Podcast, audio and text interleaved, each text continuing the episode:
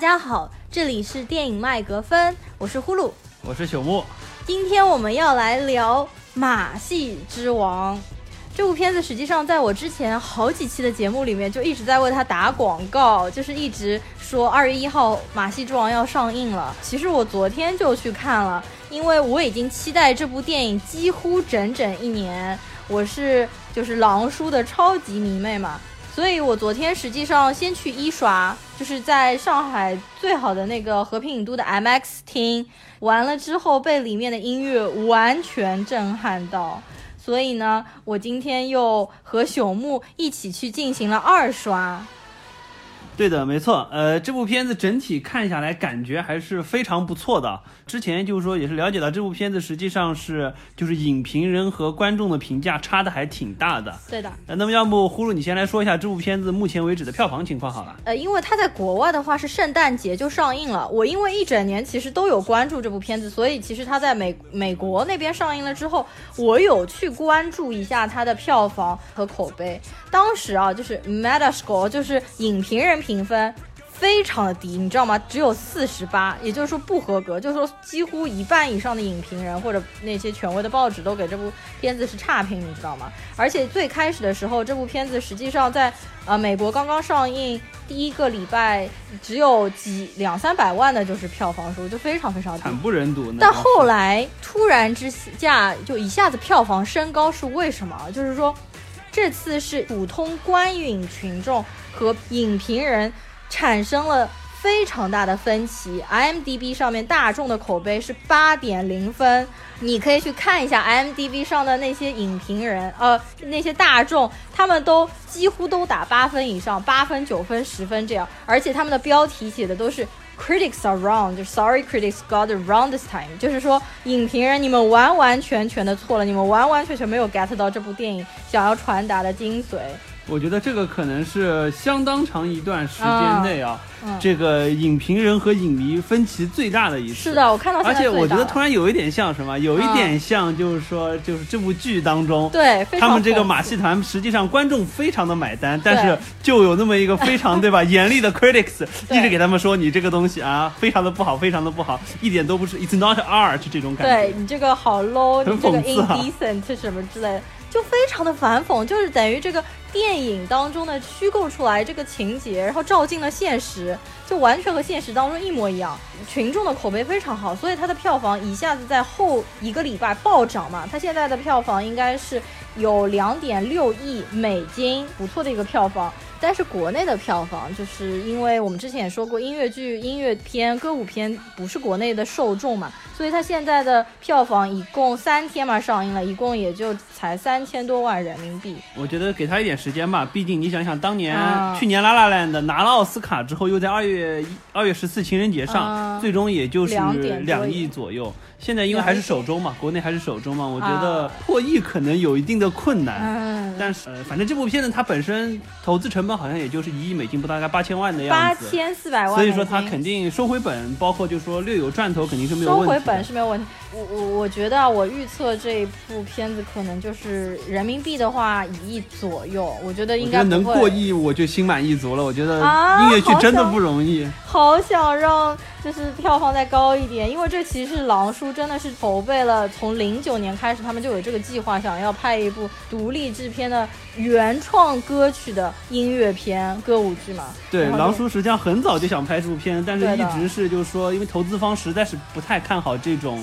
呃，基本上相当于是完全原创的歌曲，不是说百老汇的歌剧改编过来的。对，就不像那些妈妈咪啊，或者狮子王啊，然后这些，因为它已经脍炙人口，声名在外，大家肯定会去看，对吧？对的。无论是谁来演，无论是谁来唱。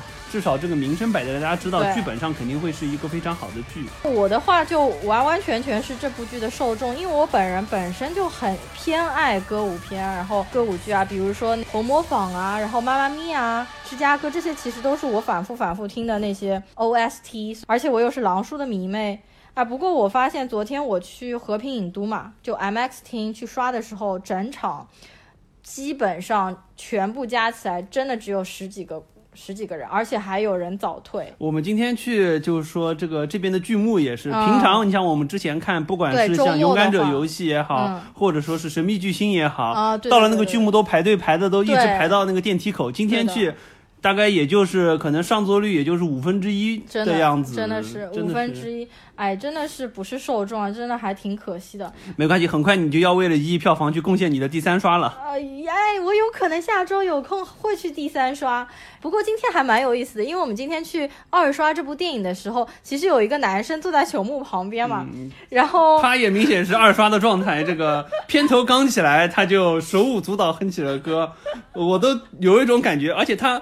大概放了十秒钟，他突然站了起来，我以为他要在前面跳起来，后来发现他好像是挪到旁边一个更空的位置上，方便他去手舞足蹈。哎呀，我也是醉了。我隔了朽木一个位子，我都听到这个男生就跟着那个片头曲在哼歌。看来狼叔的小迷弟也是很多的啊。是的呀。狼叔的确是他的男粉丝和女粉丝就 equally 一样多。行，那我们回到这部影片吧。呃，这部影片因为它叫《马戏之王》嘛，它实际上是改，就是源自于一个真实的故事。呃，它只是说以历史上的人物为原型，并不是说作为一部纪呃纪传体的片子来拍。它更多的还是一个歌舞片的演绎的方式啊，呃，这边我稍微展开一下好了，因为就是说这个马戏之王他本身这个人叫就是叫 P.T. Barnum，就是叫他好像是叫什么菲利普斯泰勒巴勒姆，呃，十九世纪中叶的人。他出生是在一八零四年，一八零四对，相当早了。其实哦，就是还是就是初的时候，对对对，就是典型的维多利亚时代。对，然后我们这边也不管剧透不剧透了，因为这个这个没什么。歌舞片实际上剧情上没有什么好剧透的剧情没什么，对的对的。他实际上出身非常的贫穷，对，然后一直也是当时相当于是社会底层嘛，一直被看不起。他为了改变自己的命运，实际上做了很多的事情，不管是去做小职员也好，倒卖一些东西也好，反而最终就是说他实际上是买下了当时在百老汇旁边的一个废弃的博物馆，嗯，然后在那边实际上是做起了相当于是就是这种猎奇的展出的这种方式。嗯，当然就是说实际上他最终还是把它就是说做成了一个马戏团的这个方式。是到他非常晚年的时候，就他大概六十岁的时候，才想到了，因为之前相当于还是 based on 一个固定的 location，然后去做展出。之后逐渐逐渐，他们觉得就是说，通过马戏巡演的这种方式，可以带来更好的收益，他才去做这件事情。在看这部片子之前，我当时在大学的时候是有听说过一个叫巴纳姆效应，在心理学上的一个故事。哦，当时我没有印象，我完全不知道是这个人啦。我也不知道是因为他的这么一个事情改编的，实际上说的是什么事情呢？他当时不是开那个猎奇博物馆吗？他当时有一个很著名的一个展出品是什么呢？是说是一个叫斐济的美人鱼，他就是弄了一个像美人鱼一样的标本在那边，说这个是我们在斐济岛那边抓到的美人鱼做成的标本，然后当时很多很多人去看。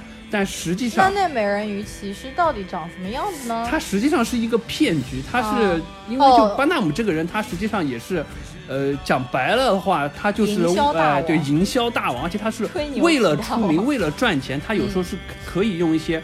不择手段的方式，他在当时找了很多这种奇形怪状的人，嗯，来做展出。实际上，如果以现在的价值观来看，这是非常有问题的一点。嗯，当然，在当时实际上已经算是一个相当不错的行为了，因为那些人实际上那个时候连黑人都受到排挤，更不要说这些长得比较异形的人，他们会在社会上受到很大的排挤。就像片中他说的，无论你在哪里，都会把大家笑话。为什么不通过就说这种方式，在别人。会觉得你是一个比较有意思的情况之下，你还可以赚钱，就说实际上是给那些就是说奇异的人士提供了一个里面有一些侏儒，就一米出头啊，或者是长胡子的女人，和身上有很多有很多纹身或者是白化病连体人这种，对，实际上这个。也是在之前有看过类似的，比如说美国恐怖故故事第四集叫《Freak Show》，当时也是，只是他们当中有很多共通的，比如说侏儒，然后比如说长胡子的女人，他们都是差不多在那一个时代，然后好像也蛮盛行，就弄这种对，就维多利亚时代当时是大家突然就是兴起了这种，相当于是就是说大家找到了一个方式，可以用这种表演模式。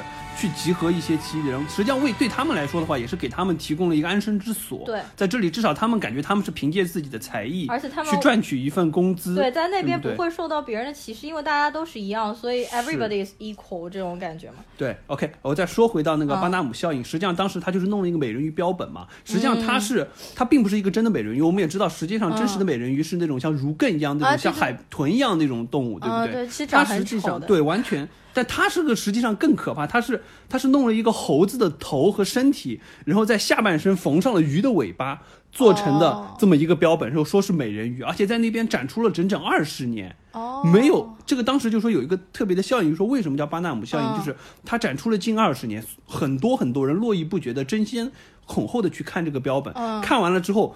基本上很少有人怀疑说这个东西是不是假的，他们都觉得他们看到了真实的美人鱼，真实的美人鱼就是长这样。我非常有幸，我看到了美人鱼的标本。这个东西实际上反映了，就最终是有心理学家把这个，就是把这种现象归纳成了一种巴纳姆效应。就是它本身是说什么？就是说这个心理学这个名词的定义是说，人们很容易相信一个笼统的一般性格的描述，并且认为那个描述非常符合自己的情况。呃，我用简单的话来说，什么就就像我们现在说的很多和星座相关的事情，我们会说，比如说，呃，呼噜同学，你你很喜欢小动物，你非常有爱心，嗯。你是非常喜欢小动物，非常有爱心。也许你对我对对一个别人说，你也非常喜欢小动物，你也非常有爱心。他可能不喜欢小动物，但是他觉得我应该有爱心，所以说也许我也很喜欢小动物。他会把一些东西通过就是说有主观意向，愿意他认为这是自己身上的一个特点，然后会去做一些主观的验证。比如说他今天过马路的时候看到有一只狗，他觉得哎那个狗好可爱啊。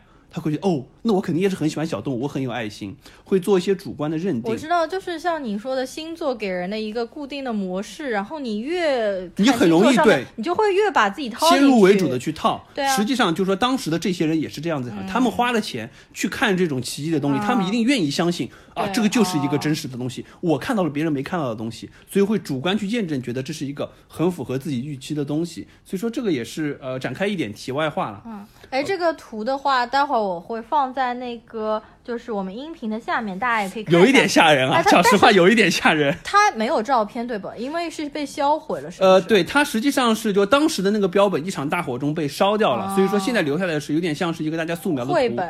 当然后来实际上是有人根据那个图去复刻了一个，好吓人啊！标本啊，非常 吓人，就有点像是那种。那种猿人的干尸，然后长着尾巴一样。算了，我还是放那个速写。对，我觉得这个真实的图就不要放了。大家有兴趣可以百度去搜，总归搜得到的，对吧？嗯。OK，那么我们说回电影，要不呼噜你先说一下你看完了之后的感受好了。啊，我昨天看完这部电影，因为我其实一开始去我已经知道，就说这部片子它剧情好像是比较。我弱一点，但是我抱有一个就是看歌舞片的这种情绪去的。看狼叔的，哎，这点大荧幕 MX 舔狼叔可是第一次。上次金刚狼实际上我去院线就是 Logan，我有三刷嘛，所以这部片子我说不定也会去三刷。呃，就是说理性来说，我觉得这部电影对我来说可能有特别的意义。我等了他那么久，而且他的演员我如此喜欢，所以这部电影我可能要一分为二来说。就先理性的来说，整部剧情是比较弱，可能在我这边剧情方面勉勉强强合格，也就是六分的水平这样。但是它的歌舞片真的，我是觉得达到了好莱坞歌舞片的顶峰巅峰，也就是说，可能好莱坞出一场春晚，也就是也就是这个水平了，不会。再高了，这部片实际上和歌舞也是就是爱乐之对爱乐之城的班底哎，但是你要说这么说这么比啊，就单纯就歌舞片这个角度歌舞来比的话，爱乐之城在他面前简直就是在玩票的，甩爱乐之城不知道多少条街几百条街，对。但是剧情方面，那总体来说，我觉得是没有爱乐之城好的。爱乐之城也是我们去年其实啊院线片十佳的排名第二位嘛，那就知道其实我们非常喜欢。那么这部片子剧情是比较弱。嗯，但是加上它歌舞片非常好，扳回了一城。我觉得让我理性来打分的话，这部片子可能在七点五分。但是不理性的打分，就是完全感性的打分，我给这部片子打满分。而且我二刷了之后，观感其实更好。现在上海这么冷的天，我昨天看完这部电影，在寒风中走，一边听着它里面的主题曲。就是 It's everything you ever want, It's everything ever need，就那些歌我都不冷，你知道吗？整个人走的就是满血复活，是真的是真的，就完全不冷。体，这是 真的超级喜欢。我三刷这部电影肯定也是为了去听他的歌，而且这部片子如果说大家不是去电影院看，在家里看，那观影效果差的不是一星半点。打折打的就打到粉碎性骨折的。对，所以有机会一定要去院线看，在家里看。完全感受不到，而且 M X 的效果音效是非常好。对，要找一个好的音效的听。我昨天其实去看了和平影都的，和我们今天在浦东的一家电影院看，我自己感觉音效是差了挺多的。就昨天和平影都的 M X 和音效都非常非常的好。那个我先来说一下优点好了，就是歌舞片啊，就除了里面的歌舞啊，有几场歌舞戏，我觉得他拍的。难度啊，各方面都是非常高。比如说天台上那一段，对那个狼叔，这个哎呀，真的是金刚狼的这个上身力量才可以支撑起，对吧？是的，就狼叔把那个 Michelle 威廉姆斯在那边抛来来飞去，甩来甩去在天台上。哎，天台上这段非常的美，就是他的那个不是挂了很多衣服吗？衣服随着他们的舞蹈一起翩翩飞舞那一段，我非常喜欢。第二幕。呃，歌舞戏最我很喜欢的是酒吧里的，就是狼叔和那个 Zac Efron，他们在酒吧里面因为拼酒，然后互相那个讨论，相互调侃和就说讨论多少一些对，就是说。你是不是应该加入我的事业？包括还有那个，就是那个酒吧伙计那个 bartender，和他们一起配的节奏感非常非常的好那一段，看懵看懵掉我。而且，但是我后来有看花絮，就是说狼叔说他们为了拍这一部戏嘛，当时摔碎了就几百个，我也觉得玻璃他那个真的很难拍。对，然后狼叔其实最爱的一部音乐剧就是《雨中曲》，他。非常崇拜 Jane Kelly，他说 Jane Kelly 他们当时排雨中曲的时候排了八个星期，然后狼叔说因为他没有像 Jane Kelly 那么厉害，所以他一排了十个礼拜才把这首歌完完全全拍好，而且他当时站在不是桌子上，还有用脚把那个礼帽挑起来，然后他说这个后来他也是练了很多很多时间，然后终于把这个帽子戏法变会了之后就。他就非常享受这个帽子戏法。还有一段令我印象非常深刻，我非常喜欢，而且高难度水平的，就是那段秋千舞里面那个赞亚达嘛。对，就是那个黑人的女的小女孩，太厉害了那段。对，就是他们呃一会儿拉着绳子升上天，一会儿放掉那个绳子掉下来，这整一段，而且那一段一整段是那个黑人小女孩完全没有利用替身，完全是她自己一个人。亲自上马拍的，而且这这个小女孩其实就是最近也比较火，因为她就是在蜘蛛侠那部电影当中，其实出演几乎像女一号，就是 M J Mary Jane，就是 Mary Jane 那个女主角的小那个女小女孩嘛。我觉得除了实际上我这几个歌舞我非常喜欢，我其实还蛮喜欢她的转场的，因为你只有一刷，我二刷了之后，这次我就特别注意了她每个镜头的转场，就比如说。你还记不记得天台戏？他们跳完了之后，一个转场，下一幕戏就是那个 Michelle Williams 回怀孕了，怀孕了。然后就这一部，我觉得非常非常的背后搂着她之后，突然镜头一下拉，就发现她是已经怀孕了的对，然后还有那个他们的小女儿学芭蕾舞的那一段，就是那个小女孩在从刚刚穿上芭蕾舞鞋，很生疏的在那边跳芭蕾舞，转场直接到这个小女孩已经穿上了芭蕾舞服。转到了舞台上面去跳，那一段也非常的顺畅。呃，米歇尔威廉姆斯最后很失意的时候唱你你消失了，然后你不能陪伴我，然后他的一个脸转场是。那个瑞典女歌唱家的一个脸，因为我不知道你有没有印象。对，有有有这部片，因为我后来看就是说幕后花絮嘛，在说，因为这部片子实际上就是说导演是一个新人导演，叫迈克尔·格雷西嘛，好像因为就是他，就我们看最后字幕的时候，他实际上制片里面是有那个詹姆斯·曼高德，就是 Logan 那部片子的，对，好像是说。这个实际上也是，就是说福斯和伯纳对于这个新人导演执掌这部片子还是有一点担心，所以说在最后的一些就是说后期拍摄的和剪辑的部分，就又请来了曼高德，就是说相当于是监工一样。所以说，可能有一些就是说剪辑的成分，也是说是曼高德在这边就说对做了做了一定的掌控，才能保证它有如此好的这么一个连贯性和观赏性。啊，这部片子其实呃，制片人狼叔本人自己也是嘛，然后还有制片人之一就是曼高德，就是狼叔和曼高德，我之前也说过，他们两个其实一直都惺惺惺相惜，而合作过就是 Logan，然后也合作过穿越时空爱上你，他们之间两个人关系一直都非常非常的好。呃，然后嘛，这部片子其实还有就是交叉剪辑，有一段我蛮喜欢的，就是也是到快后面，就小女儿在跳舞的时候，跳完舞起来了之后，就看一下台下很落寞，因为他的父亲并不在那边给他鼓掌，然后马上交叉剪辑到狼叔在那边为那个瑞典女歌唱家鼓掌。我觉得这段转场的非常好，两段两边就是非常对应的非常好。对对对的。你觉得优点还有你觉得有吗？呃，我觉得优点基本上呼噜也都说到了嘛。首先，我觉得作为一部这个歌舞片，确实是在。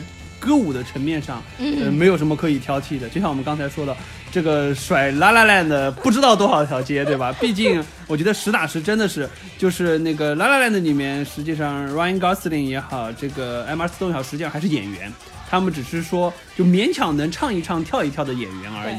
对不对？但是狼叔嘛就不说了，对不对？我们之前也说过，他这个属于经营音乐剧多年，对不对？就顶级明星。对，就是再加上百老汇黄金时代的那一批，对，长得也是那种，对不对？就是典型帅哥，三百六十度无死角，穿上那种大红大黄的演出服都那么帅的这种人。对，再加上我们因为之前也看过零八年的奥斯卡他主持，包括很多届的托尼奖，那真的是就人家是专业范儿的，对不对？而且狼叔的话，实际上啊，就是。他其实个人也是得过托尼奖的，你知道托尼奖在音乐剧方面什么概念吗？就是托尼奖对于音乐剧就像奥斯卡对于影片一样，对的。然后他其实，在很早零三年的时候，就因为一部音乐剧叫《The Boy from Oz》，呃，狼叔当年获得了托尼奖的。最佳 leading actor，其实他那个奖的名字我有查一下，叫做 Best Performance by a Leading Actor。他得这个奖呢就是什么？相当于是主相当于就是奥斯卡最佳男主，这是非常非常高的荣耀。他其实，在那部片子当中演的是一个同性恋的歌手，叫 Peter Allen。而其实也因为那部剧，因为它比较风骚，反正就是 大家有兴趣可以看一下，找一下。我当时看了也是颠覆了这个我对狼叔的印象。他一上来就是穿一个豹纹，在那边一边扭屁股一边唱歌，然后所以说导致就当时其实有很多舆论风评就。怀疑他是 gay，因为他其实也是超级好男人，从来没有绯闻嘛，和他妻子几十年以来，这是非常非常厉害。所以他的歌舞片就是底子是非常非常好的。对，他是托尼奖常客了，远比去奥斯卡去的多多了。对，然后他那个之前还因为就是日落大道的 Boulevard，然后红遍整个澳洲，因为他是澳洲人嘛。之后的话有 Oklahoma，实际上我上次也讲过，就 Oklahoma 那一年。他那个后来去被相中演金刚狼，所以他其实，在歌舞片方面，是他应该说是他的，实际上是他的主业了。主业，对对对。对，只是他不小心去演了 Wolverine，然后对吧？演了金刚狼，被大家这个所熟知而已。但是内心底子里，他还是一颗歌舞，就是歌舞影星的这个内心在这里。对的，而且他其实一直都很爱很爱歌舞片啊，音乐剧嘛。他其实，在那个八十届奥斯卡上面那一串场完了之后，他还很激动说的 musical is back，就音乐剧又回来了。好，我继续说，说的展开有点多。对，OK，那么实际上就是说这部片呢我们刚刚也说嘛，就是我我觉得它的优点一方面就是在音乐剧、在歌舞片方面实际上已经做到了极致了。嗯，这个真的是非常的棒，而且整个的制作班底也好，包括所有就是说参演的人也好，都是你就感觉是在看一个。百老汇的一个 show，而不是说是像拉拉烂的这种，只是在这个故事片当中加入了一些歌舞的元素在这里，嗯，对不对？其实我可能觉得这个也要看，就有些人他不是音乐剧的受众，他就是看不下去。他可能对他可能觉得就那么就回到说到，就说这部片子实际上我觉得就比较弱的地方就是，呃。可一分为二来说，就是说，它作为一部歌舞片，所有应该达到的元素都已经达到了可能九分、十分的地步。嗯，但是你排除掉歌这些歌舞片的因素之外，它作为一部影片，你不管说是这个剧情也好，或者说是对于人物的塑造也好，那实际上就是一个可能也就刚刚及格的，就是说，呃，不落后腿。但是你看完了之后，也不会说哪里会给你留下一些意外的亮点或者惊喜的地方。所以说整体来说，我觉得我给他打分可能会在。呃，七分左右吧。如果说从推荐的角度来说，我觉得值得一看，但是说没有说是因为推荐的人群还是有限，你可能很多人真的是不喜欢看。是的。但是如果说对这个有兴趣的，值得一看。嗯，它受众还是比较小了。我觉得，我觉得这部剧就剧情的确偏弱。就我刚刚也说，在我这边可能勉强及格的这个水平。它剧情非常老套，而且呢，它人物的情感转变都非常突兀，就里面情绪转化特别突兀，就。比如说好了，那个女歌唱家，就瑞典女歌唱家在那个，嗯，他们两个喝酒的时候，她不是还很欣喜的那个样子吗？说 The world is at at our feet，就是脚，就是世界，全世界都在我们脚下。然后狼叔突然洁身自好，说那个，啊，我还是走吧。然后这女的突然就一下转变情绪，说，那我不要演了，就是转变太大，前面没有感情的铺垫。然后还有那个，就是胡子女他们一帮不是受挫了之后嘛，就很不开心。但是最后他们还是跑到酒吧里去安慰，就是 Peter Bannen 就这段也是我觉得可能这部片子从就是说剧情上来说，它可能还是有一点像百老汇的剧，就是它是一幕一幕的方式来展现，幕与幕间的一些东西，实际上它没有办法做。可能他也没有过多的时间来去做这么一个细节的描述。实际上，就这些演员来说，他们都是有足够的功底去把这些细节的东西、人物内心变化展现出来。只是说，可能从这部影片拍的时间，对，没有时间去拍，或者说没有计划来把它全部都展现出来。那么接下来呢，就再来说一下这部电影当中的一些演员啊，就是呃，Hugh Jackman 当然是首先要讲的金刚狼。其实我之前也已经说了非常多次。嗯，我是他的超级迷妹。他这到目前为止拍了四十多部电影，我每一部都看过。当然，其中不乏有一些烂片我没有看完的，但是几乎全部都看过。他也是具备就好莱坞黄金时代演员的特质，又会唱又会跳，而且偶尔露一露肌肉，还演一个金刚狼这样子。根据他的一些。啊，纪录片或者是他的那个采访就可以看到，他其实还是一直内心想要回归宽街。然后呢，他其实今年，你知道他今年多大了吗？他应该四十五到五十有了吧？是的，他其实六八年出生，所以今年已经五十岁了。所以你就知道这部剧当中他那么能唱能跳，真的不容易，花 了非常多的精力来拍这部片子。你想一想，一个四十九岁的老人，是呀。这里面很多片子真的是非常耗体力啊，可能也是和他平时健身啊有关啦。金刚狼的底子还在。是的，呃，然后我来说一下，实际上就作为一个那么出色的演员，而且他又拿到过托尼奖的，就是 Best Performance，但是他一直就很可惜，其实他几乎没有在奥斯卡上面有过任何的相关的一些奖项嘛。呃，今年的话就是。马戏之王其实，在第七十五届就刚刚结束那个金球奖上面啊，他拿到了最佳歌曲的奖，就是那首呃，This is me，对，This is me。然后呢，他也在金球奖上面获得了就是最佳音乐戏剧奖的那个最佳男主角的提名，就是这一块提名。这次奥斯卡有提名吗？嗯，奥斯卡的话，它只有一项就是最佳原创歌曲。的提名还是 This Is Me，当然，所以我就很希望他这部可以得奖嘛。他本人的话，实际上在二零一三年八十五届奥斯卡上面，就是因为《悲惨世界》当中演嚷嚷，然后被提了最佳男主角，可惜最后也没有得奖。所以我觉得 Hugh Jackman 可是可能心目心里面就是还是一直想要可以得到奥斯卡就学院奖的这个认可。但是我觉得他内心吧，这个可能。托尼奖对他来说才是含金量最大、最证明他对吧价值的一块。可是托尼奖十五年前他已经拿到了呀，所以他肯定我觉得还是有点难，因为就是我 Logan 这部已经好不容易对吧，这个已经有了提名了。因为我觉得他其实还是一直想跳出这个漫威英超级英雄的这个框框，他其实一直想要演一个更加出色的，让别人更加认可他的学院派方面的一个奖吧，嗯。呃，然后就是呃，他其实还被那个就说点好玩的吧，他就被那个 People 那个杂志有一年是呃被选为是世界上最性感的男人，然后这个其实每一年都会选嘛，然后还挺好玩的。他那一年被选了之后，他。就很不好意思说我们这种澳大利亚大老爷们，然后拿到这种名头，在澳大利亚怎么混，被人家笑死的好不好？就真的很好玩。就他平时本人是一个非常平易近人，而且就非常邻家大叔的这种感觉。对，我记得当时看过一个就是整蛊的节目，然后就是和他说家里烧了还是怎么回事儿那个，他当时就真的一脸懵逼，然后就惊呆了不行。结果最后证实是一个整蛊，他就。一脸哭笑不得，但是也没有什么发作，也没有什么，就特别好玩。他真的是一个非常耿直的 boy，耿直的老好人的形象。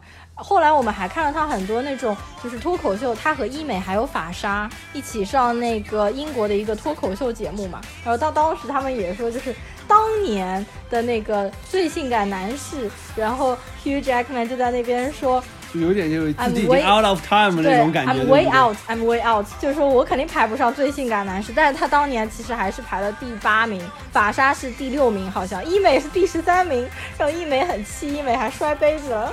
我们到时候把这几个视频的链接和或者说是就是说哪哪一个 show 说哪一期列在下面，大家有兴趣可以看一下。哔哩哔哩上面都强烈推荐，强烈推荐。而且那一年其实最性感男士第一名是 Benedict Cumberbatch 嘛，就是 BC 就卷福，然后大家都震惊了，说哎他怎么可能呢？对不对？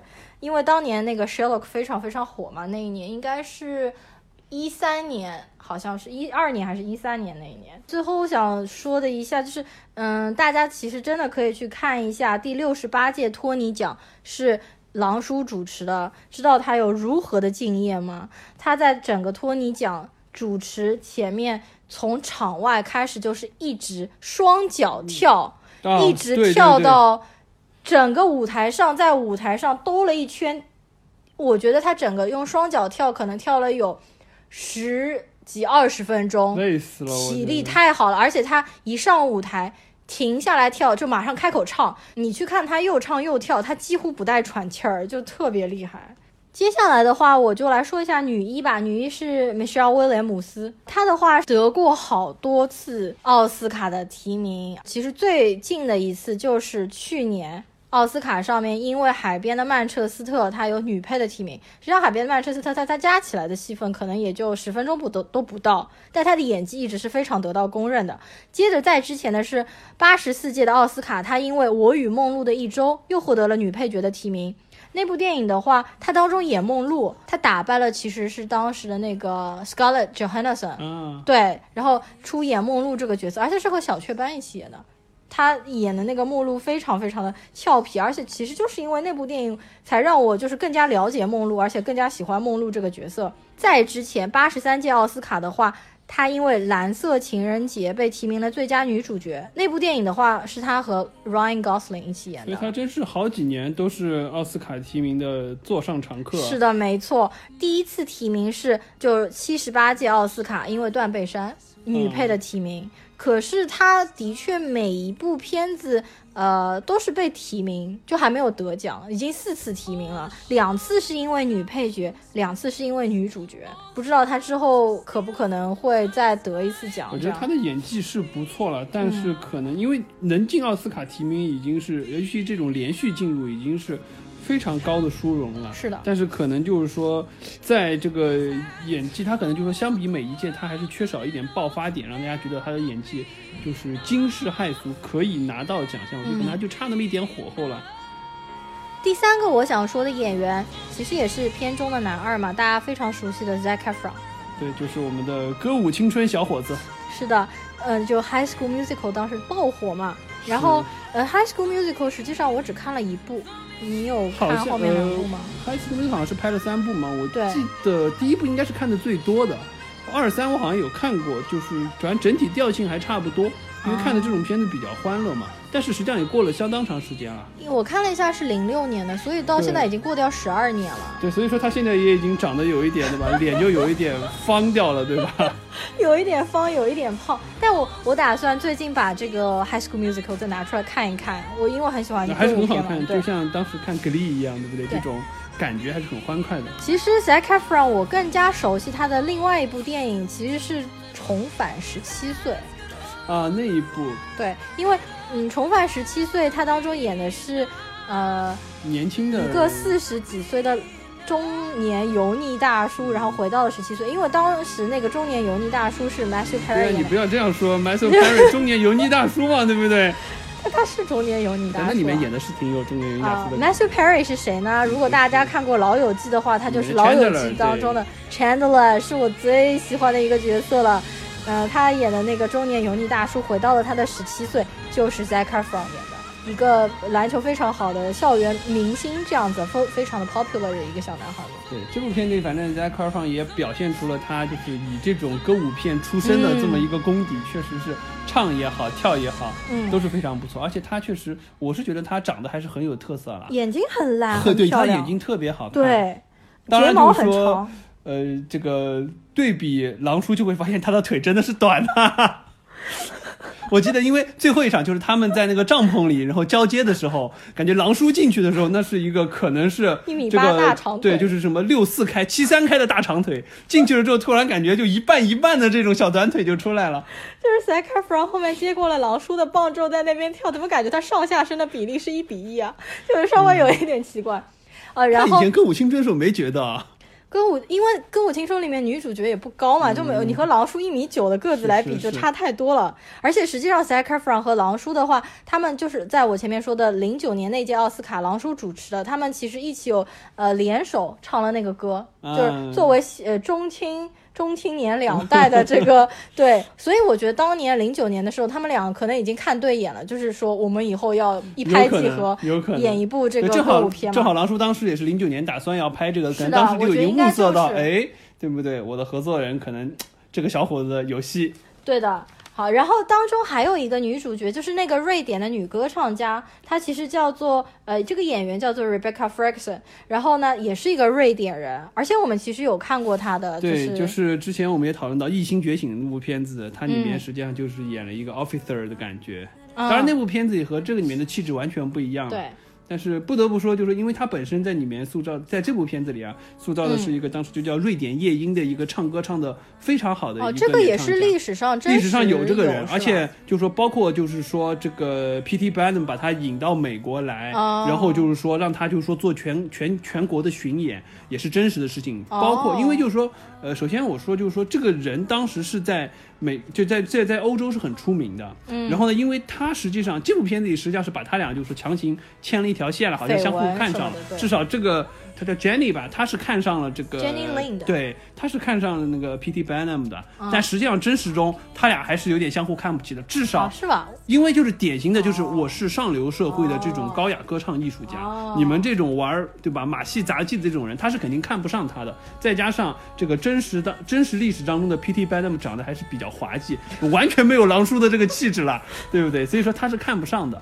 所以说当时就是说 P.T. Barnum 想请他来美国这边做。巡演的话，嗯，这边实际上就说我是可以同意，但是我开价你要先预付我大概二十几万美金的样子，当时是非常高的一个价格，所以说确实当时 P.T. Barnum 也是为了筹这笔钱，也是抵押了他的资产，然后相当于是放手一搏。当然，最终实际的结果是他那次巡演非常的成功。也没有说两个人因为就说一些情况闹矛盾的事情，最终大概他是整个巡演下来大概赚了七十多万美金，也就是说，实际上他借此自己净赚了四五十万美金的样子，是一个非常成功的引进欧洲巨星来美国做的商业巡演。哦，原来这是一个真实的事情。对，这个是真实的事情，只是说他俩看上眼了这事儿，是为了这个戏剧的效果和一些剧情的转折加出来的。他们看上眼这段，也就是呃有点牵强了，对对对，只是为了说最后就是说有这么一个剧情的转折而已。嗯，对的。然后我们说回到就说那个瑞贝卡福克森嘛，实际上就是说他本身，首先我觉得他确实就瑞典人的这种感觉，就典型的这种高加索人的这种特质。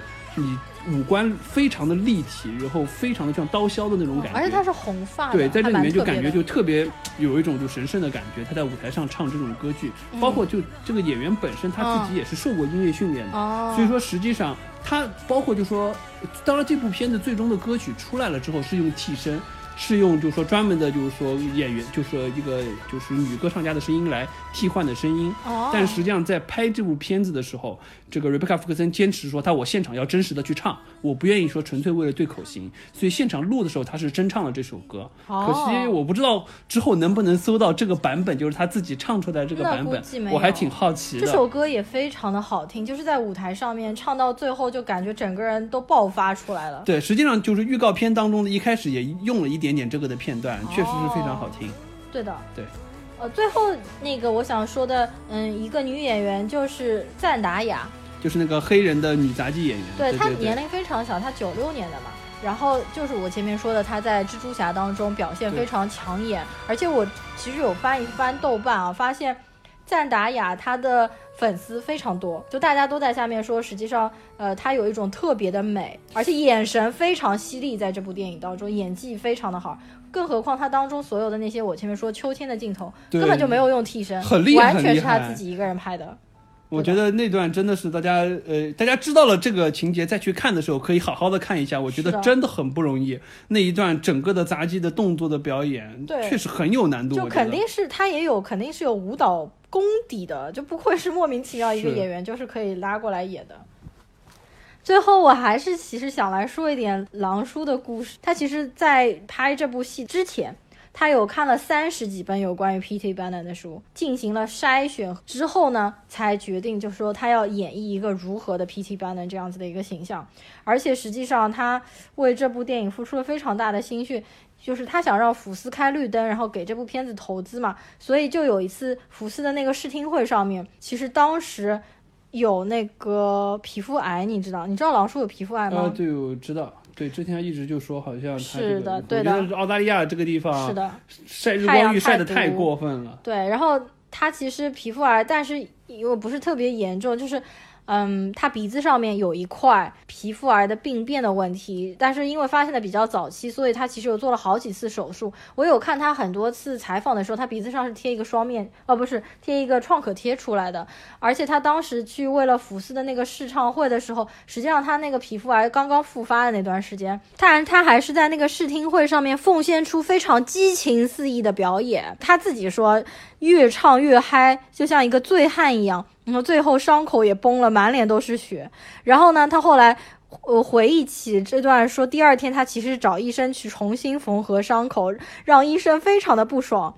但是他还是非常欢天喜地的告诉了医生说：“但是我们的项目被福斯开绿灯了呀。”然后那个医生瞪了他一眼，就是感觉他为整个电影，然后最后这个电影终于可以被福斯通过，然后。最后终于成功上映，而且最近票房和大众的口碑都非常不错，就真的是付出了太多。我真的希望就是狼叔之后还有更加出色的表演，而且也希望狼叔真的可以去回归百老汇，然后去演出一些他个人的秀。就好想什么时候去舞台上面看一次狼叔的表演。OK，那么我们今天的这个。相当于是带剧透版的观影指南就到这里吧。本来我们想做一个短一点的节目，不知不觉四十五分钟过去了。基本都是我在说老鼠。OK，呃，这部片子总体来说的话，还是挺推荐大家去看的。至少就是说，对音乐剧感兴趣、对狼叔感兴趣的，一定要去看一下。这个绝对让你值回票价。而且这部片子的一些就是说音乐，我觉得也是非常推荐的。大家即使没有空去看，把这首。这就这部片子的这个对 soundtrack 下下来听一听也是不错的。那么最后我们就在就是说拿了金球奖也拿了奥斯卡提名的这一首歌 This Is Me 当中结束本期的节目吧。嗯，然后希望大家继续收听我们的节目，也可以给我们留言，然后说一下你对这部电影的看法。嗯，那我们下次节目再见，大家拜拜，拜拜。